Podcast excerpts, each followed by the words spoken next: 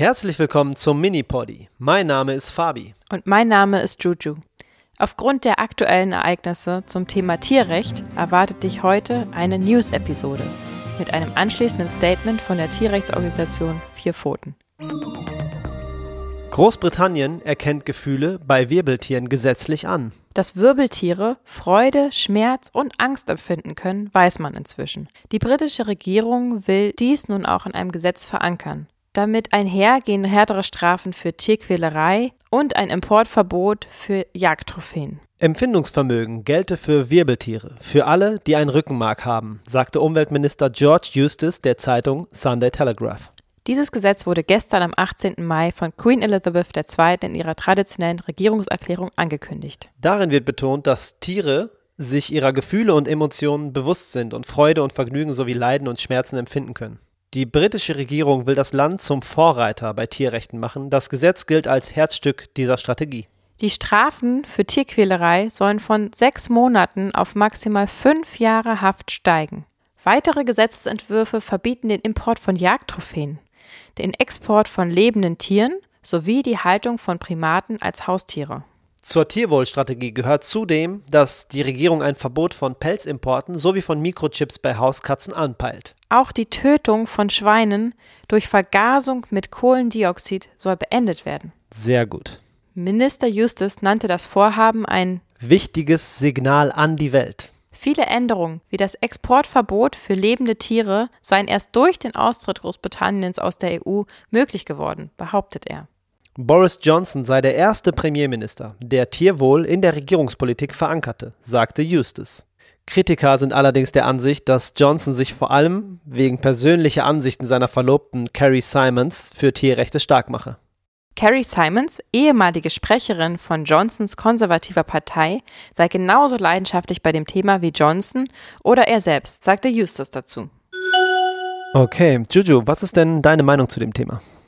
Also ich bin ganz ehrlich, als ich die Nachricht das erste Mal gelesen habe, war ich total euphorisch, glücklich, happy, aufgeregt und habe ja sofort gesagt, wir müssen darüber unbedingt am Mittwoch reden, direkt in der nächsten Podcast-Folge, die wir aufnehmen. Mhm.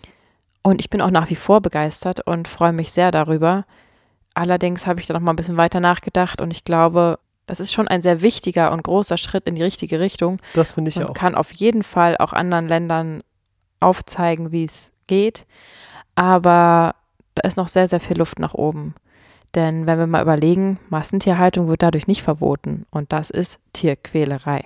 Da wir keine Experten auf diesem Gebiet sind, haben wir Femke Hustert, Leiterin der Hauptstadtrepräsentanz von der Stiftung für Tierschutz Vier Pfoten, um ihre Einschätzung gebeten. Hallo Femke. Hi. Was haltet ihr von Großbritanniens Gesetzesentwurf, das Strafmaß für die Tierquälerei zu erhöhen? Ja, wir begrüßen auf jeden Fall den britischen Gesetzentwurf sehr, äh, denn für uns ist natürlich völlig klar, dass äh, Tiere ein Empfindungsvermögen haben, äh, sie haben Gefühle, sie können Freude, aber eben auch ja Leiden und Schmerzen empfinden und mhm. deswegen muss Tierquälerei äh, muss bei Tierquälerei konsequent durchgegriffen und äh, TäterInnen auch entsprechend hart bestraft werden. Und wir bekommen es ja leider alle immer wieder mit, dass Tierquälerei bei der Haltung von Tieren oder ihrer Schlachtung oder auch Transporten aufgedeckt wird. Ja, das stimmt. Reicht das eurer Meinung nach aus? Also das Strafmaß in Großbritannien soll ja von sechs Monaten auf bis zu fünf Jahre heraufgesetzt werden und das mhm. hat ganz sicher schon eine Signalwirkung und äh, schreckt auch ab ähm, weil damit natürlich klar gemacht wird, äh, Tierquälerei ist kein Kavaliersdelikt. Ähm, mhm. Deswegen ist es auf jeden Fall aus unserer Sicht ein wichtiger Schritt. Aber damit sind natürlich nicht alle Probleme gelöst. Also das Recht muss ja auch angewandt werden, damit diese Tierquälerei überhaupt aufgedeckt und zur Anzeige gebracht werden kann. Und dafür braucht es dann wiederum viele Kontrollen, auch viele aufmerksame Menschen und äh, letztendlich natürlich auch eine Justiz, die das Verfahren dann gut vorantreibt. Und ähm, ganz unabhängig von Großbritannien müssen wir alle, also die gesamte Gesellschaft, unseren Beitrag natürlich leisten und ähm, da, wo es geht, da, wo wir das alle können, Tiere schützen, mhm. ähm, weil sonst Tierquälerei trotz neuer Gesetze ähm, traurige, traurige Realität bleiben wird. Ja, das stimmt. Da muss wohl aus Theorie dann auch noch Praxis werden. Wie stehen denn die Chancen, dass Deutschland schon bald mitzieht? Ja, mit der jetzigen Regierung äh, sieht es natürlich wie in leider allen Tierschutzfragen äh, nicht besonders gut aus an der Stelle.